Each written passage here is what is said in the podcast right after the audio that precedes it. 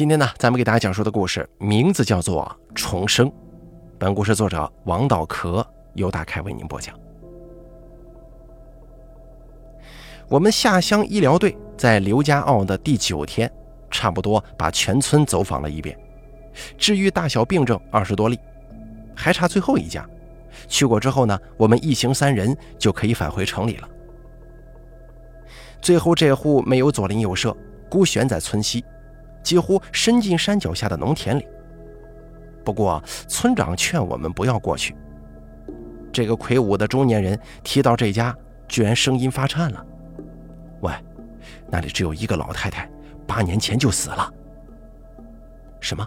八年前就死了？”我远远地望着那家房顶上冒出的炊烟，一时之间不寒而栗。村长赶紧解释道。老太太辈分高，村里都叫她四奶奶。她早年守寡，跟一个儿子相依为命。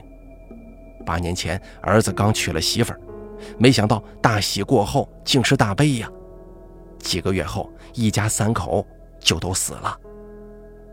那天晚上停了一夜的灵，第二天我们准备发丧，刚把小两口的尸体抬到车上，四奶奶突然掀开草席坐了起来，把我们吓得是一哄而散。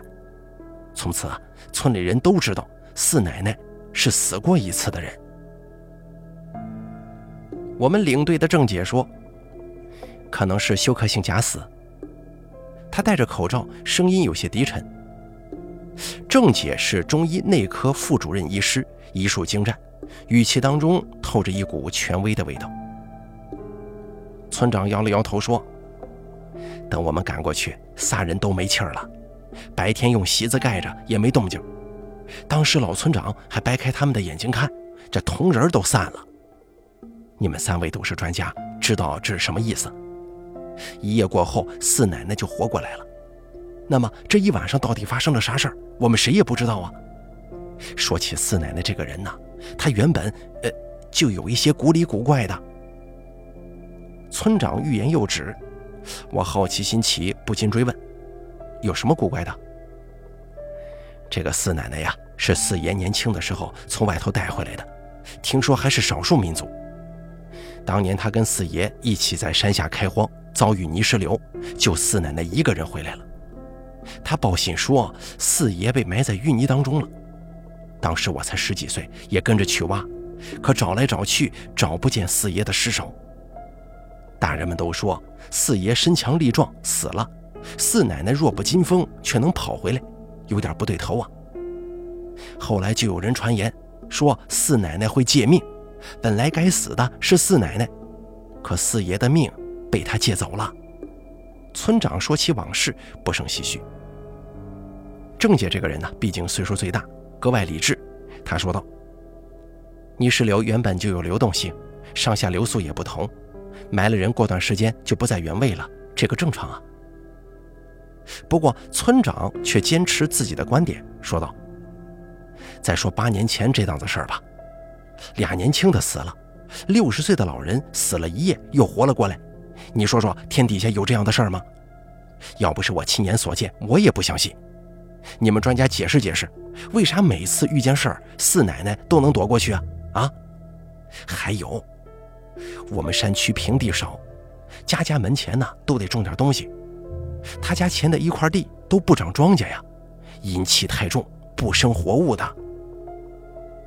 小张听到这儿，吓得一把抓住郑姐的胳膊。他是我们一行三人当中最年轻的，比郑姐小五六岁，才刚大学毕业。而我对这件怪事儿有了兴趣，我问道：“这一家三口是怎么死的？”村长挠了挠头说：“老村长懂点医。”当时听他说没有外伤，怀疑是中毒，但是到处找不到药瓶子呀，口鼻也没出血。按理说刚娶了媳妇儿，没道理寻死吧？小张斗胆地问了一句：“会不会是食物中毒呢？”老村长也查了，我记得他们桌上是红薯粥，还有腌黄瓜，这个呢是村里常吃的家常便饭。我们把剩饭倒给狗。这狗吃了可没事啊！我望着郑姐说道：“奇怪啊，有什么东西能让三口人一下就死了呢？郑杰口罩上的眼睛有些发直，似乎陷入沉思，看起来他也难以解答。所以我说四奶奶这个人古怪，老村长活着的时候就对他不放心，说少数民族指不定会那些呃降头啊、放蛊什么的吸人阳气的法门，让我们少跟他家来往。你们来我们刘家坳行医做善事儿，这是好事儿，我们全村人都感激着呢。但是为了你们的安全。四奶奶家就不用去了，听我的。村长走了以后，我们三个人商量了一下。小张主张马上回城，而我呢，听领队的。郑姐这个人比我们大，有主见，他还是觉得要去四奶奶家看一看。郑姐说：“咱们呢是医务工作者，解剖过尸体，不相信鬼神。”六七十岁的老年人，多年独居，身体一般都不好，咱们更得去走访走访。刘家坳这个地方啊，穷乡僻壤，村民进城都得翻山越岭，咱们好不容易过来一回，务必尽到责任呢。郑姐的话也是不容反驳的。小张、小王，你们俩在宿舍休息，我明天自己过去。郑姐体贴的安排。呃，小张留下整理东西吧，我陪郑姐去。我毕竟是唯一的男队员，有什么事情也好照应一下。尽管心虚，但关键时刻我可不能掉链子呀。到了晚上的时候，我躺在床上，脑子里不可抑制地浮现出了诡异的图像：三具蒙着草席的尸体呈品字形排列，细细观察之下，草席却在微微的颤动，似乎是尸体在呼吸。身为医生，职业告诉我马上要掀开草席进行抢救，但理智又提醒我，三个人已经死去多时了，已经丧失了瞳孔反射，这是死亡的典型特征之一。草席底下还不知道是啥东西呢。突然，一只枯干的手猛地把草席扯开，白发苍苍的老太太一跃而起，皮肉糜烂，扑到儿媳的尸体上就开始啃，就像电影里发狂的僵尸。而这一幕呢，让半睡眠中的我瞬间清醒了。我长出一口气，这是做了个梦啊！揉着眼睛去院子里小解。从厕所出来，隐隐听到有女子的抽泣声，似乎很委屈。我驻足细听，可哭声又没了。但先前几声我听得很真切，绝对不是幻觉。郑姐跟小张的房间都是黑灯瞎火，俩人显然都睡了。难道四奶奶的儿子儿媳果然死得不明不白？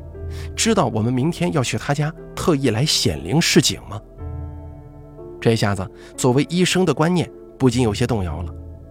整个世界充满了未知，科学又能解释多少呢？第二天出发的时候，小张有些心绪不宁，看眼神似乎是不想让我们去，一个劲儿舔嘴唇，好像有什么话要说。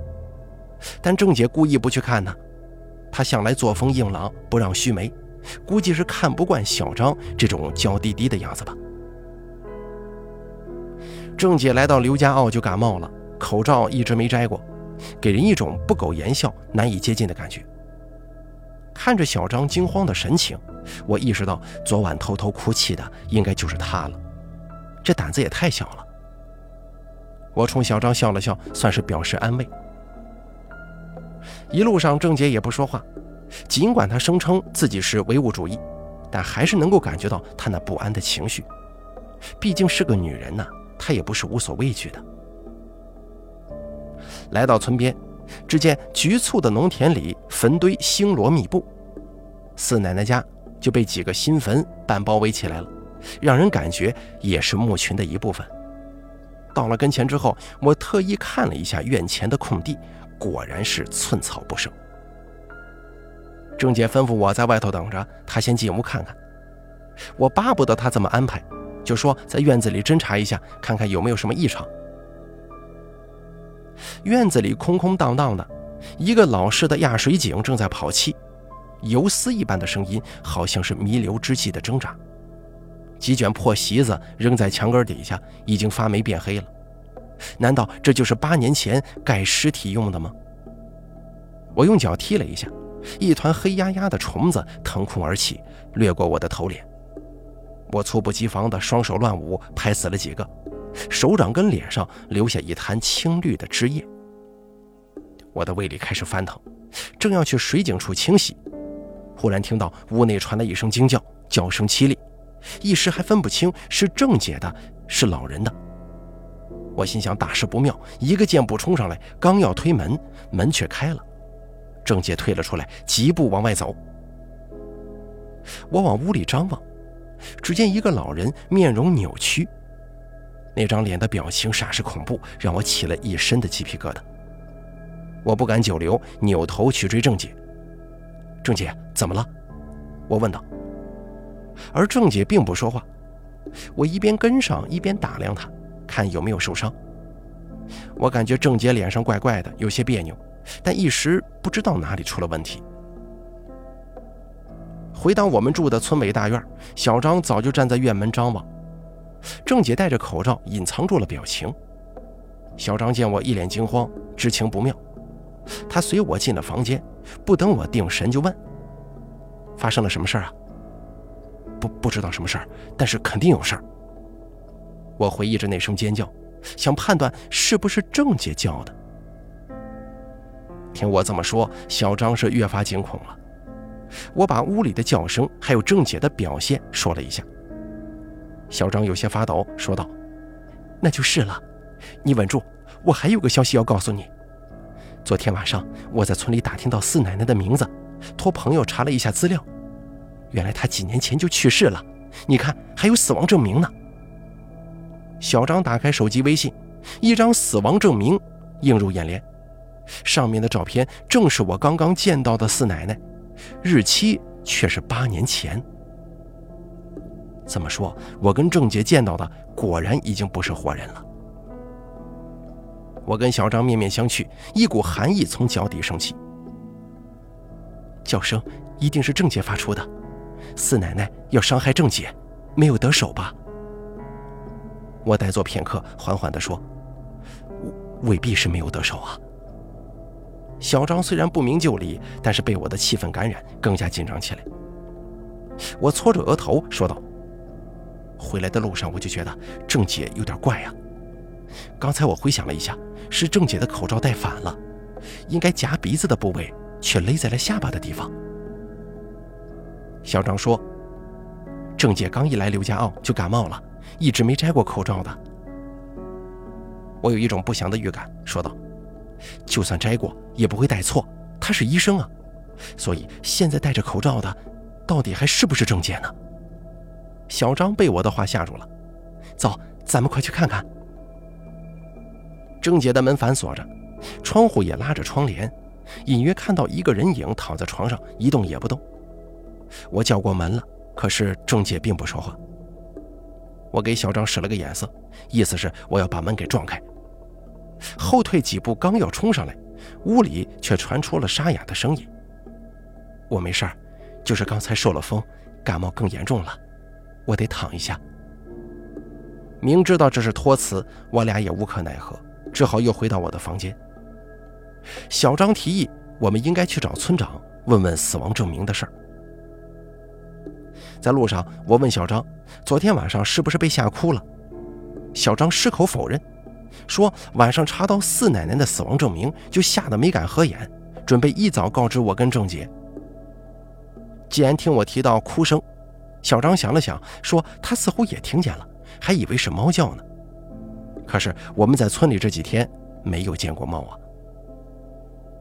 小张也听见了，那就不是我的幻听，的确有一股神秘的力量开始显现出来。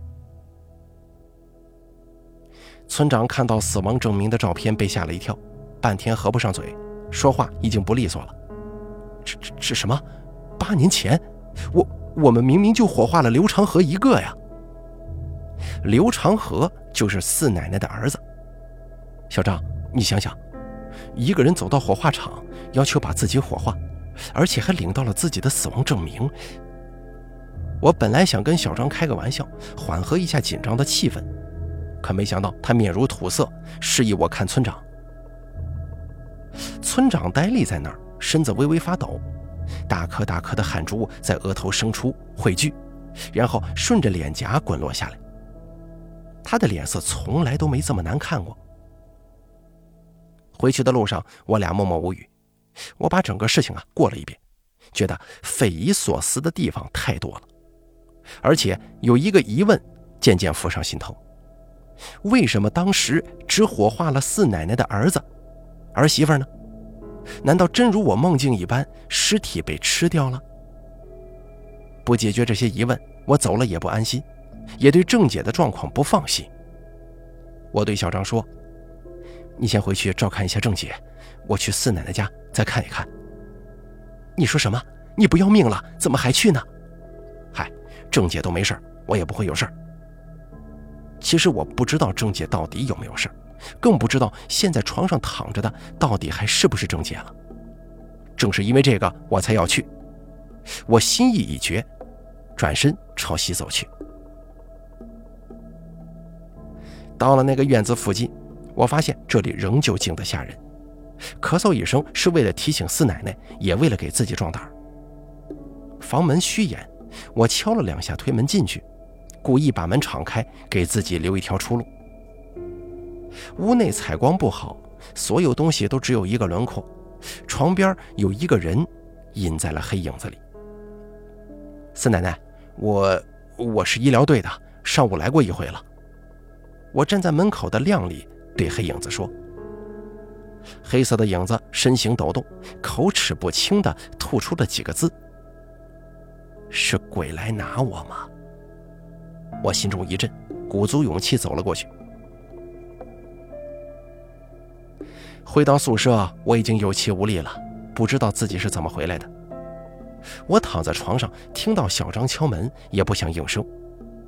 门没锁，见我不回答，小张就推门自己进来了。他看到我脸色苍白，赶忙问道：“你怎么也跟郑姐一样了？从那里回来就躺在床上不说话？你们是招了魔道吗？”我问小张：“郑姐没事吧？”“没事跟之前一样一直躺着，也不知道睡没睡着，反正就是不开门。”我点了点头，半坐起身子，向他讲述我的见闻。我抱着极大的戒心来见四奶奶，还生怕她使出什么邪法要害我。可是走近之后，却发现她坐在床边，老泪纵横，嘴里喃喃地念叨：“报应，报应。”独居时间长了，也没有人跟他说话。我的到来让四奶奶得以倾诉多年来的种种变故。原来呀，她是四爷逃荒的时候路上拐来的，但四爷对她很好。加上四奶奶之前也吃不上饭，所以没有逃走。两个人一起努力种地，渐渐过上了温饱的日子。那年发生了泥石流，四爷拼命地把四奶奶救出来，自己却被埋了进去。临死前说：“这都是自己拐带四奶奶的报应，他对不起四奶奶的家人。现在报应还清了，要四奶奶把儿子好好养大。”四奶奶含辛茹苦把孩子拉扯成人。想给儿子娶一房媳妇儿，却屡屡受挫，因为没有姑娘愿意嫁到山里，更何况是四奶奶这样的人家。儿子刘长河耐不住寂寞呀，有一回进城也拐来一个姑娘。这个姑娘跟四奶奶不一样，是个刚上大学的学生。四奶奶知道被拐卖的滋味，就让儿子把姑娘送走。可儿子从小娇惯，根本就不听她的话。四奶奶劝阻不成就只能对姑娘好一些呗。过了些日子，姑娘突然不再哭闹，开始安分下来。她不仅做家务，还在房前种了一块菜地。四奶奶虽然有些惋惜，可是看到这番场景也是暗自高兴啊。那天吃过午饭，是儿子先说浑身难受，喘不上气来，很快倒地不起，接着就是儿媳妇。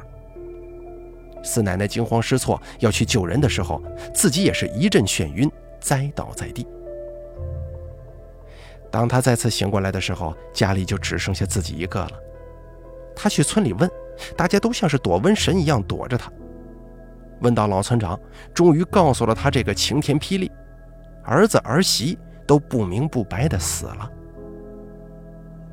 从那以后，四奶奶就垮掉了。他觉得这都是报应，这报应就来自门前地里种的红薯。四奶奶记得清清楚楚，就是中午喝了红薯粥，儿子儿媳才倒下，自己也随后晕了过去的。那块地就像泥石流一样，是上天的惩罚，种出来的庄稼都有毒。此后，四奶奶就用石碾子把那块地给压实了，彻底不长东西了。听我说完，小张半信半疑地问道：“真的有天谴吗？”我相信善有善报，恶有恶报。但是不是上天来执行的。我从包里掏出一块黑乎乎的根茎，这是我按照四奶奶的回忆从门前的土里挖出来的。小张拿在手中，皱着眉头说：“这个就是毒死人的红薯吗？”我提醒小张：“你仔细看一看。”小张翻来覆去端详一阵，闻了闻，说道：“还有点像山药，这么多年了还能被你挖到，真不容易。”我说道：“这东西啊，平时就保存在地下窨井。那块地被四奶奶压实，雨水难以渗透，所以还没有烂完呢。”我拿过来掰开，接着说：“它很像红薯，但其实呢是木薯。”提到木薯，小张就有印象了。木薯是一味中药，主治痈疽创伤。木薯跟红薯外形很相似的。区别就是木薯含有剧毒氢氰酸，食用不当就是毒药。没煮熟的木薯少量会让人头晕恶心，量大了就会呼吸困难、瞳孔扩散，以致昏迷休克。最严重的直接呼吸衰竭而死。这么说，他们三个喝的不是红薯粥，而是误喝了有毒的木薯粥吗？小张明白了一点。如果是这样的话，三个人都会死，尤其是岁数最大的四奶奶。其实整件事件当中有一个最大的疑点，就是儿媳妇的尸体。村长说只火化过刘长河一个，而中毒的明明是三个人。四奶奶醒来之后，儿子儿媳的尸体就已经被车拉走了，前往镇上的火葬场，从此再也没见过。至于木薯，虽是本地野产，但一般不作为家用食品，普通人更不知道它的毒性，更不知道如何控制它的毒性。我说到这里，小张恍然大悟：“你是说，被拐来的儿媳妇根本就没死，是他在粥里下的毒？对了，门前菜地就是他种的呀。没错，木薯半熟的时候，他先盛一碗预备给刘长河，在快熟的时候盛了一碗给四奶奶，他自己喝的是彻底煮熟、没有毒性的。可能是四奶奶对他很好，他不忍心下手吧。第二天。”他被当成尸体装到车上，快到镇上的时候跳车跑了。刘家坳地处偏远，只有这样才能逃出来。这也太可怕了！他一直伪装了几个月，等菜地里的木薯成熟。不过他怎么知道木薯的毒性，又怎么弄到木薯种子的？所以说，这个人呢，一定是个内行。比方说，他懂中医，学过中草药，知道木薯什么样。也许就在山上，他发现了野生的木薯，才形成了这么一个长达数月的计划。小张突然想通了，他张口结舌，吐出两个字：“郑姐。”我微微点头，说道：“这就解释了四奶奶见到郑姐惊叫起来，她以为见到了鬼。四奶奶跟我说话的时候，也只说见了鬼，认为自己的报应到了。”我想这鬼呀，说的就是他那个被拐来的儿媳妇，也就是郑姐。郑姐在四奶奶面前摘掉了口罩，在仓促的戴上的时候不慎戴反了，这也解释了半夜的哭声，是郑姐陷入了那一段可怕的回忆当中。八年前，对呀，郑姐正在医科大读大一，修的是中医学。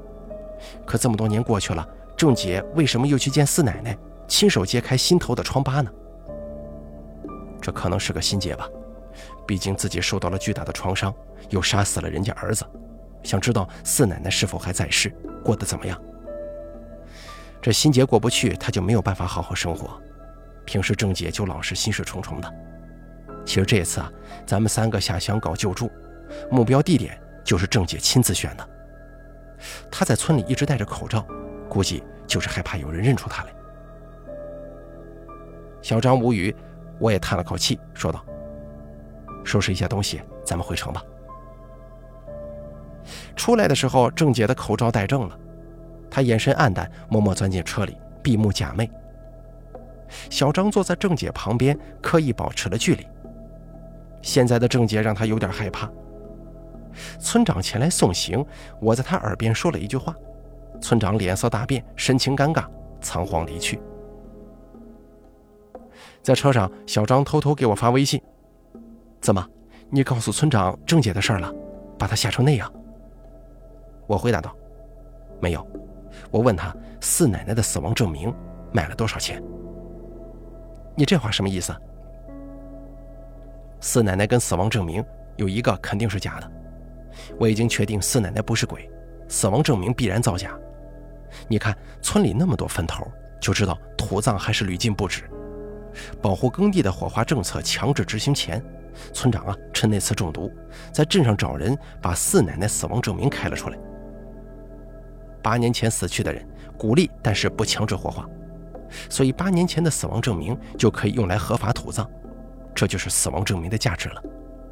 花钱买来就能顶替四奶奶。可是四奶奶还活着呀。四奶奶是被拐来的，如今一个人过，她的户口资料还不都是村长说了算？看来这个村长啊，靠搞违法土葬弄了不少钱。咱们发现假死亡证明的事儿，把他吓坏了，就怕我们举报啊。